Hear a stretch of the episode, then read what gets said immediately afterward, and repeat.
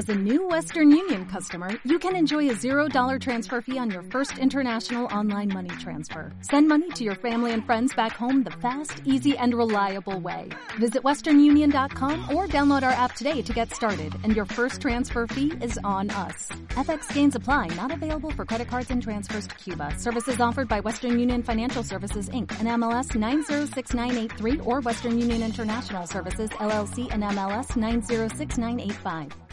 Advertencia. El siguiente episodio contiene material que puede lastimar la sensibilidad de algunas personas debido a la naturaleza gráfica de los crímenes. Se recomienda discreción. Los padres les damos libertades a nuestros niños para enseñarles límites y para que se enseñen a cuidarse ellos mismos. Pero ¿qué pasa si le pides ayuda a otros para cuidar a tus niños cuando tú no puedes estar cerca? Bienvenidos a Juego de Asesinos. Familia, ¿cómo están el día de hoy? Bienvenidos al nuevo episodio. Kiki, ¿cómo Hola. estás?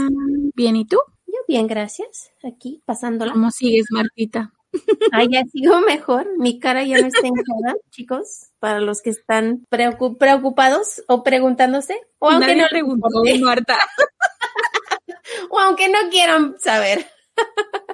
Pero ya estoy Ay, mejor. Marta, ¿para qué estás dando información que nadie necesita? Dios mío. Bueno, tú me preguntaste, yo te estoy dando lo que tú me preguntaste. That's on you, man. That's on you. Ay. Bueno, como ustedes saben, siempre hacemos nuestro pequeño housekeeping antes de comenzar, solamente para recordarles que no se olviden de seguirnos en nuestras redes sociales. Aparecemos como Juego de Asesinos-podcast. No se les olvide que tenemos mercancía. Por si quieren comprar algo, están los datos de la tienda en nuestras páginas de redes sociales. Y no se olviden que si quieren episodios extra, tenemos mecenas aquí en Evox. Solamente buscan los que están en color azul y esos son los episodios extra. Ok, así que vamos a comenzar con nuestro pequeño recordatorio. No somos profesionales, No somos locutoras, ni narradoras, ni investigadoras, ni abogadas, ni policías. ni especialistas de ningún tipo. Solo somos dos simples mortales a las que les gusta mucho el true crime. Y hacemos muchísimo research para los casos que aquí se presentan. Usamos el Spanglish porque es lo que nos fluye. Este podcast es una combinación extraña entre true crime y risas. Y no, no nos reímos del crimen. Ni de las víctimas. Nos reímos de nuestros muy malos ejemplos Tonterías. y mala pronunciación. Usually me. Eh, me too. Entre otras cosas. Si en algún momento crees que el true crime, la risa o el Spanglish no van de la mano, No somos el podcast para ti. Sorry, no te vamos a gustar. ya créenos, lo sentimos, te agradecemos que hayas intentado. Y esperemos que encuentres el podcast de tu agrado dentro de la plataforma de iBox. Yo soy Marta. Y yo soy Kiki. ¿Están listos? Vamos a jugar. Las niñas del grupo Girl Scouts of America se divierten mientras aprenden a hacer cosas para ayudar a la comunidad. Pero cuando trabajan duro, tienen una recompensa. Cada año el grupo tiene un, un viaje planeado para ir de camping o campamento. Las niñas trabajan duro para poder ir. Venden galletas para ganar dinero para su viaje. Si ustedes nunca han probado las galletas, se las recomendamos que están buenísimas. No, Y- Marta, no les recomiendes las galletas. Son adictivas. Y además, les quiero decir que solo vienen una vez al año y solo los empiezan a venderlos el 14 de febrero hasta que se acaban. Y si no agarraron para esa temporada, tienen que esperar para el año que viene. Las niñas venden estas cajas de, galletas y el dinero es repartido. Parte para la compañía de Girl Scouts que hace las galletas y parte para las niñas. Girl Scouts les ofrece a las niñas una chance para ir de camping gratis. Bueno, con el- la venta de las galletas, ¿no? Así que si la familia no tiene dinero, las niñas aún pueden ir, dependiendo de cuántas galletas son vendidas por todo el grupo. Es un buen chance si lo piensas. Sí, porque, bueno, ahorita las galletas están a 5 dólares la caja, que es un poquito caro, si me preguntas a mí. Pero es más o menos como la mitad de la, de la venta se va para las niñas. Así que todo el dinero que ellas juntan, entre más, entre más galletas vendan, más dinero tienen. Y no solo puede ir de, pueden ir de camping, pero también pueden hacer otras cosas si tienen dinero extra para hacerlo. Además, sí, pues están además aprendiendo a ganarse el dinero pues trabajando, ¿no? Entre comillas, les estás enseñando algo comunidad, ayudando a sus amigas, ayudando a su grupo. O sea, hay, muchas cosas que aprenden, eso sí. Las niñas llegan al campamento donde sus padres les dejan quedarse por dos semanas. Cuando las niñas se dan cuenta que van a pasar el tiempo en un lugar oscuro, es cuando empiezan a tener un poquito de miedo.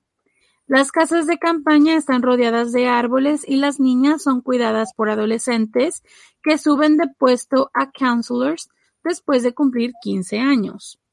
Claro, los adultos también ayudan. Tienen más adolescentes que adultos ayudando, pero sí hay adultos.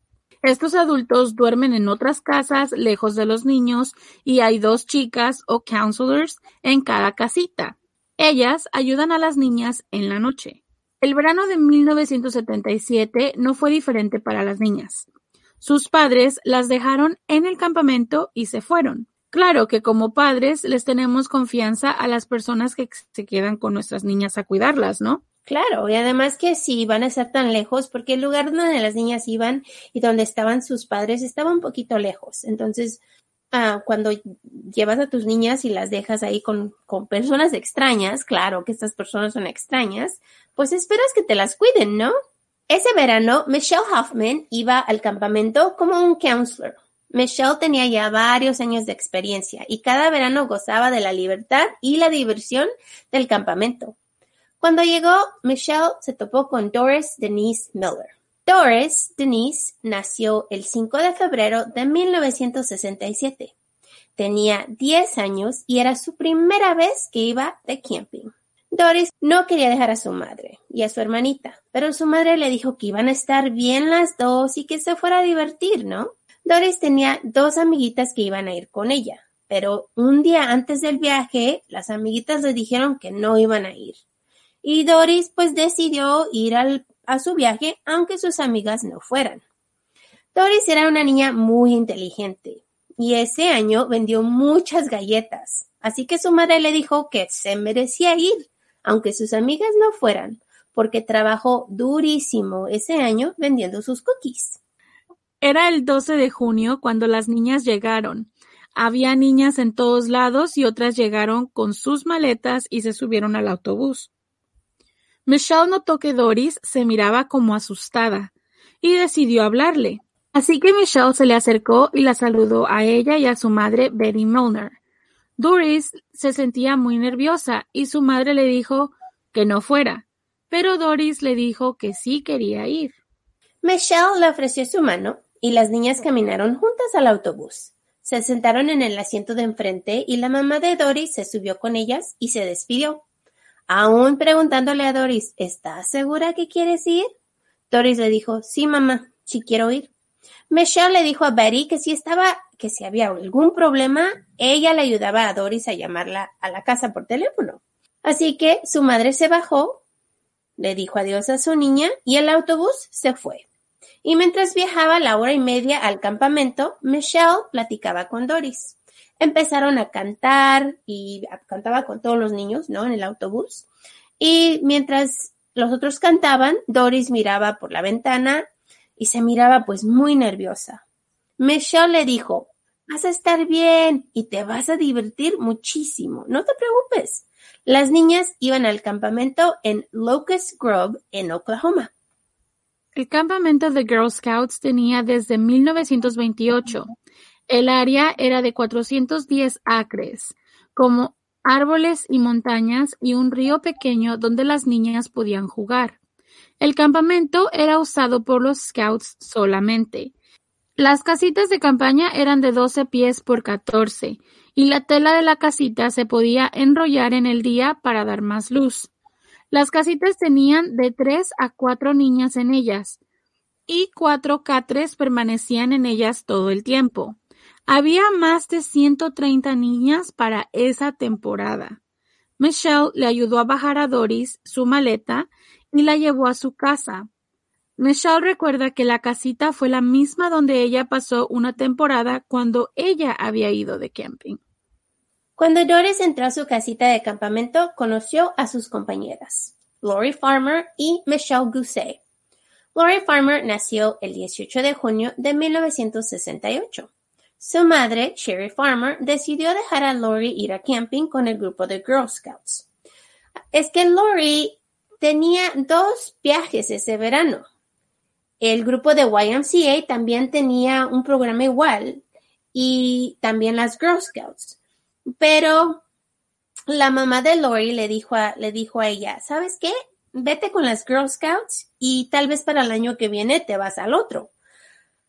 Así que decidieron ir a Girl Scouts, ¿no? Lori solo tenía ocho añitos y era la niña más menor del grupo ese año. Lori era una niña muy inteligente y subió de grado rápidamente cuando comenzó la escuela. Es por eso que recibió la invitación de Girl Scouts, porque el grado en el, en el que ella estaba es el grado donde las niñas comenzaban a ir de campamento, ¿no? Así que aunque ella era un poquito menor, de todos modos agarró la invitación. Así que cuando Lori se dio cuenta que su amiga iba a ir, también ella se apuntó. Lori era la hija mayor de la familia y le ayudaba a su mamá en todo. Es por eso que sus padres decidieron dejarla ir. Decían que ella necesitaba un break, necesitaba ser niña. De esas veces cuando los niños son como adultos, ¿no? Sí, porque le ayudaba a su mamá con tantos niñitos que tenía, ¿no? Así que dijeron, ¿sabes qué? Vete a divertir, lo necesitas. Michelle Guzet nació el 25 de febrero de 1968 y tenía nueve años, cuando fue de camping con el grupo de Girl Scouts. Michelle había atendido el campamento antes y esta era su segunda vez, así que estaba súper emocionada. La noche antes de irse, se pasó el tiempo con sus padres hablando de la diversión que le esperaba y les dijo que los iba a extrañar muchísimo y que por favor cuidaran sus plantitas en su recámara. Y aquí voy a hacer un break, chicos, porque Marta también cuida las plantitas de su hija que están en su cuarto y a veces se le olvida echarles agua y las pobres plantitas se mueren. Ya, ya ha matado dos. Nada más que no le digan a su hija, ¿ok? Ya, pues. Es su secreto. su padre, Richard, dijo que a Michelle le gustaban mucho los deportes. En su entrevista después del crimen, su padre dijo que era como si Michelle sabía lo que iba a ocurrir porque el día anterior se despidió de todos con un abrazo muy fuerte y les dijo que los quería muchísimo y que jamás los miraría otra vez. Claro que su padre pensó que era como cosa de niñas, ¿no? Que estaba siendo dramática y que pues le dijo, ¿sabes qué? ¿Por qué estás diciendo que nunca nos vas a ver si te vamos a ver en dos semanas, ¿no? Sí, así son las niñas, ¿no? Deja de exagerar, o sea. Así que las niñas llegaron, dejaron sus cosas en la casita de campaña y comenzaron a platicar para conocerse. Michelle y Doris ya se conocían y cuando conocieron a Doris, las tres se hicieron grandes amigas. Como a las siete de la noche, el 12 de junio de 1977, una tormenta grandísima llegó al campamento. Las niñas estaban en la casa de campaña más lejos y era la casita más pequeña de todas las demás. Así que esta casita no podía tener a un counselor adentro porque no había mucho, no había pues mucho lugar para otra persona, ¿no? Era para cuatro, pero por una razón u otra no tenían a alguien con ellas. Eran solo las tres niñas. Estaban las niñas solas, pero los counselors estaban cerca, pues muy cerca de ellos, porque estaban las casitas como así alrededor de ellas, ¿no? Así que la campaña de ellas era la campaña número ocho y se llamaba Kiowa. Estaba un poco escondida atrás de las duchas, así que las niñas se juntaron para dormir cerca una de la otra y pues también para platicar, ¿no? Ya ven que apenas llegaron ahí, están con emociones grandes y pues después de platicar un buen tiempo, se fueron a dormir. A la 1.30 el 13 de junio, una de las counselors, Carla Wilhite, escuchó ruidos de alguien que se estaba quejando. Agarró su lámpara y fue a investigar. El ruido se escuchaba en la calle que daba hacia el estacionamiento del campamento. Después de buscar por varios minutos no encontró nada y decidió regresar a su casa de campaña e irse a dormir. Pensó que tal vez era un animal y no le quiso avisar a los otros counselors porque pues dijo, ¿para qué no? Todos están dormidos y es la una y media de la mañana que voy a andar despertando a la gente por un animal. A las que estaba, a las dos de la mañana, una de las niñas en la casita número siete miró que alguien abrió la casita número ocho y con una lámpara miró hacia adentro, pero no pudo ver quién era. Dijo que la persona que miró era alguien grande y no una niña, pero cerraron la casita y se fueron, así que la niña se regresó a dormir. A las tres de la mañana, otra niña escuchó que alguien estaba gritando en la casita número ocho. ¡Mamá! ¡Mamá! y pensó que reconoció la voz de Lori, con quien ella había atendido el campamento el año pasado. Ella sabía que Lori tenía pesadillas feas y pensó que tal vez eso fue lo que escuchó, y se regresó a su casita a dormir. La tormenta estaba fuerte, así que los ruidos pues fueron escondidos por la tormenta, ¿no? Se escuchaban un poquito aquí y allá, pero de todos modos había la lluvia, había los, los truenos, había todo, así que pues si se escuchaba algo, pues no era muy fácil de escuchar. Pero por fin la tormenta se paró y al día siguiente salió el sol temprano como siempre y parecía que iba a ser un lindo día ese día. Al día siguiente, a las seis de la mañana, el 13 de junio, una de las counselors fue a bañarse. Como había muchas niñas, las counselors sabían que tenían que ir a ducharse temprano si querían más tiempo en la regadera. Pero cuando llegó a la ducha se dio cuenta que había una bolsa de dormir con una niña afuera de la casita. Cuando se acercó a la bolsa se dio cuenta que la niña estaba sin vida. Primero miró a Doris.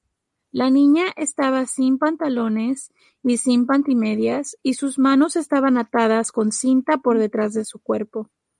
Rápido corrió con los adultos y les avisó. Cuando llegaron a la casita número ocho, se dieron cuenta que las tres niñas habían sido asesinadas.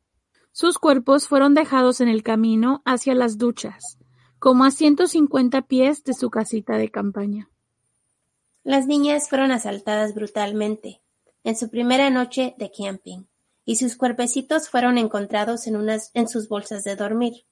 Las tres fueron violadas brutalmente, también fueron estranguladas. Eso fue la causa de sus muertes. Los counselors respondieron muy rápido, pero nada los preparó para algo tan horrible. Contaron a todas las niñas que atendieron el campamento y las mandaron a desayunar en el área de la cocina, mientras trataban de esconder lo que había sucedido de ellas.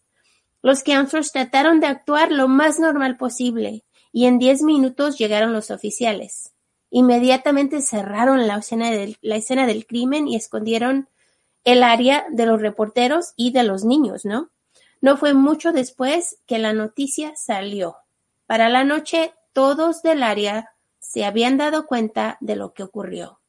Cuando los counselors de Girl Scouts llamaron a los padres de las niñas para decirles la noticia, les dijeron que había ocurrido un accidente y que sus niñas fueron encontradas sin vida afuera de la casita de campamento. Horas después, sus padres se, dieron cuenta que sus bebés habían sido víctimas de un homicidio y que los counselors no les habían dado detalles que ellos creían que se merecían. Estaban furiosos de que escucharon todo por las noticias, en vez de las personas de Girl Scouts, que se supone estaban a cargo de las niñas. no les debieron haber dicho. Sí, debieron de haber dicho algo. Es que no te puedes quedar callado cuando algo así sucede, especialmente a la familia. Por ejemplo, yo te puedo decir que les diría a la familia, hubo un accidente, vengan aquí y una vez que llegan ahí, pues ya les platicas bien qué fue lo que pasó, ¿no? Porque si nada más les hablas por teléfono y les dices, ah, es que hubo un accidente y las niñas se murieron, pues no, no, no van a entender los padres de familia qué pasó. Y después cuando sale la noticia, y es una noticia tan horrible como esta, que es asalto sexual y todo esto, es como que los padres no deberían de haberse enterado así. No, y no les dijeron nada, nada, nada, nada, ni vengan ni nada. O sea, los tenían absolutamente en la oscuridad a los padres. Fue una cosa horrible. Eso es horrible. Así que pues no les dijeron de la violencia que sus niñas sufrieron antes de morir. Y fue muchísimo peor escuchar los datos de alguien en la televisión y en la radio. Así igual se enteraron igual que todas las otras personas en el mundo y no como los familiares de las víctimas. Las cartas que las niñas escribieron fueron mandadas a los padres, a los padres. Las niñas cuando están ahí llevan papel y llevan lápices y llevan lapiceros y pueden escribir las cartitas a sus padres. Así les pueden decir a sus padres lo que está sucediendo, ¿no? Entonces las niñas, cada una de ellas hizo su carta y estas, estas cartas fueron mandadas a los padres. Les voy a leer las tres. La primera. Querida mamá y papá, Dan, Misty, Joe, Chad y Kathy. Nos estamos alistando para irnos a dormir. Son las 7:45. Apenas empezó una tormenta y me estoy divirtiendo muchísimo. Conocí a dos amigas nuevas, Michelle Gousset y Doris, Denise Doris Milner. Ellas son mis compañeras de casita. Empezó a llover cuando regresamos de cenar. Estamos durmiendo en catres. No pude esperar para escribirles. Todas estamos escribiendo cartas ahora, porque no tenemos mucho que hacer. Con mucho amor, Lori. La otra dice, querida tía Karen, ¿cómo estás? Yo estoy bien. Te estoy escribiendo del campamento. No podemos ir afuera porque hay una tormenta. Yo y mis compañeras de casita somos la, estamos en la última casita del campamento. Mis compañeras son Lori Farmer y Doris Denise Milner. Nuestro cuarto es el color morado. Mucho amor, Michelle. La tercera dice, Querida mamá, no me gusta el campamento. Está horrible. Nuestro primer día y está lloviendo. Tengo tres amigas nuevas, llamadas Glenda, Lori y Michelle. Michelle y Lori son mis compañeras de casita. Mamá, no me quiero quedar aquí por dos semanas. Me quiero ir a casa para estar con Cassie y para mirar a todos. Tu hija querida, Denise Doris Milner. Imagínate eh, eh, estar en casa y, y, que te lleguen estas cartitas de tus niñas que son las últimas que te escribieron en su vida. Qué feo. No, yo no pararía de llorar, eso es horrible. Durante la investigación encontraron una lámpara roja grande arriba de uno de los cuerpos de las niñas. Una huella fue encontrada en la parte del vidrio de la lámpara. Otra huella de zapato talla 9.5 también fue encontrada, y muchísima sangre. Entre las 2.30 y las 3 de la mañana, el 13 de junio, el dueño de la tierra del campamento escuchó muchísimo tráfico en la carretera de tierra que iba hacia el campamento. Inmediatamente cerraron el campamento. Al principio encontraron a sospechosos del área. Gene Hart fue el primero. Él fue cargado con el secuestro y la violación de dos mujeres embarazadas en el área, pero corrió y no lo pudieron encontrar. Después del crimen se dieron cuenta que este hombre vivía a solo una milla del campamento y la búsqueda comenzó nuevamente. O sea que ya tenían a alguien con antecedentes y dijeron, a lo mejor a este se le ocurrió hacer una estupidez y asesinar. ¿no? Tiene que ser él. Aunque te voy a decir una cosa, a mí esta historia yo ya la había escuchado antes varias veces. y en ningún momento, para ser honesta, me suena como que sea trabajo de una sola persona. No, porque... Porque cómo controlas a tres niñas. Yo pienso lo mismo, yo pienso que ha de haber sido varias personas y cómo vas a controlar a tres niñas. O sea, no puedes sacar a una sin las otras darse cuenta. Un año después del crimen fue arrestado Gene Hart, y cuando empezó el juicio todos pensaban que él era el culpable. Después de días de juicio, el jurado no pudo encontrar demasiada evidencia para atarlo, ¿no? Y no lo encontraron culpable del asesinato de las niñas. Pero como tenía antecedentes de las mujeres embarazadas, de ese crimen sí fue encontrado culpable y recibió 305 años de sentencia. Así que el 4 de junio de 1979, él estaba haciendo ejercicio en la prisión. Se desmayó después de hacer más de una hora de ejercicio y murió, murió de paro cardíaco en la prisión. En 1989 comenzaron a checar el ADN que fue encontrado en la escena. Los resultados mostraron que tres de las cinco pruebas eran de Jean Hart, pero después se dieron cuenta que las pruebas en los ochentas no eran tan confiables como los exámenes de hoy. Así que decidieron checar una vez más en el 2008, y el ADN que encontraron en las almohadas estaba muy deteriorado y no pudieron obtener resultados. En el 2017, el departamento del sheriff agarró treinta mil dólares para checar nuevamente el ADN que fue encontrado, en el caso de las niñas, y los resultados no han logrado vincular al difunto Gene Hart a los crímenes. Así que a pesar de que tenían este ADN, este ADN que lo tenían pues desde hace muchos años, ¿no? No pudieron encontrar que él fue. Así que hay varias cosas, hay varias cosas en este crimen desde que lo conozco que no cuadran. Una, el hecho de que las niñas estén solitas sin un counselor y que sean la última casita de campaña. Esa es una. Y que está tapado por las duchas, que no se puede ver muy bien.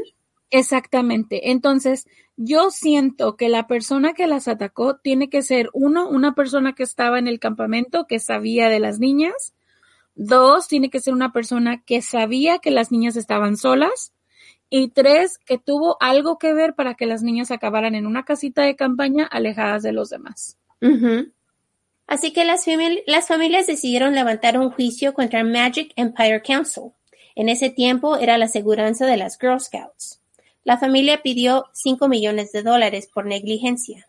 El juicio civil encontró que las niñas estaban cerca de los counselors y aunque ellos no las podían mirar, pues de las casitas de, la campaña, porque acuérdense, estaba tapado por la ducha, pero ellos dijeron, no es negligencia, estaban cerquitas, no estaban tan lejos, eh, y, pues es horrible que te digan eso, porque igual, si no podías mirar la casita de campaña de, la casa de los, del counselor, si no podías ver bien a la casita, eso significa que no podías ver bien a las niñas, ¿no?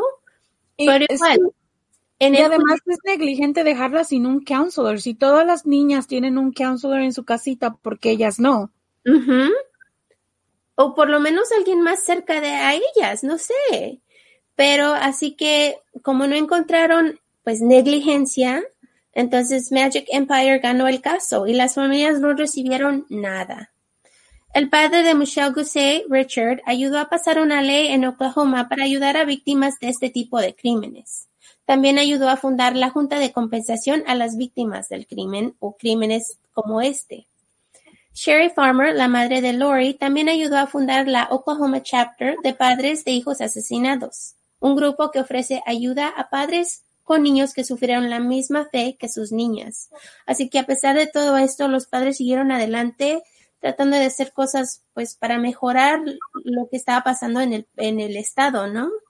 El 13 de junio del 2017, las tres familias se reunieron en un Memorial Park Cemetery en Tulsa para un servicio pues un poco callado y discreto para sus niñas. Esta fue la primera vez desde muchas décadas que la familia se había unido.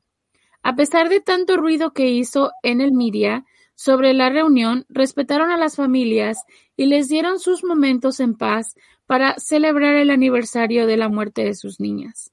¿Dónde estarían las niñas el día de hoy si tuvieran vida? Se preguntaban todos, todos los días. Dennis Doris, Lori y Michelle eran unas niñas maravillosas que tenían muchas oportunidades para su futuro.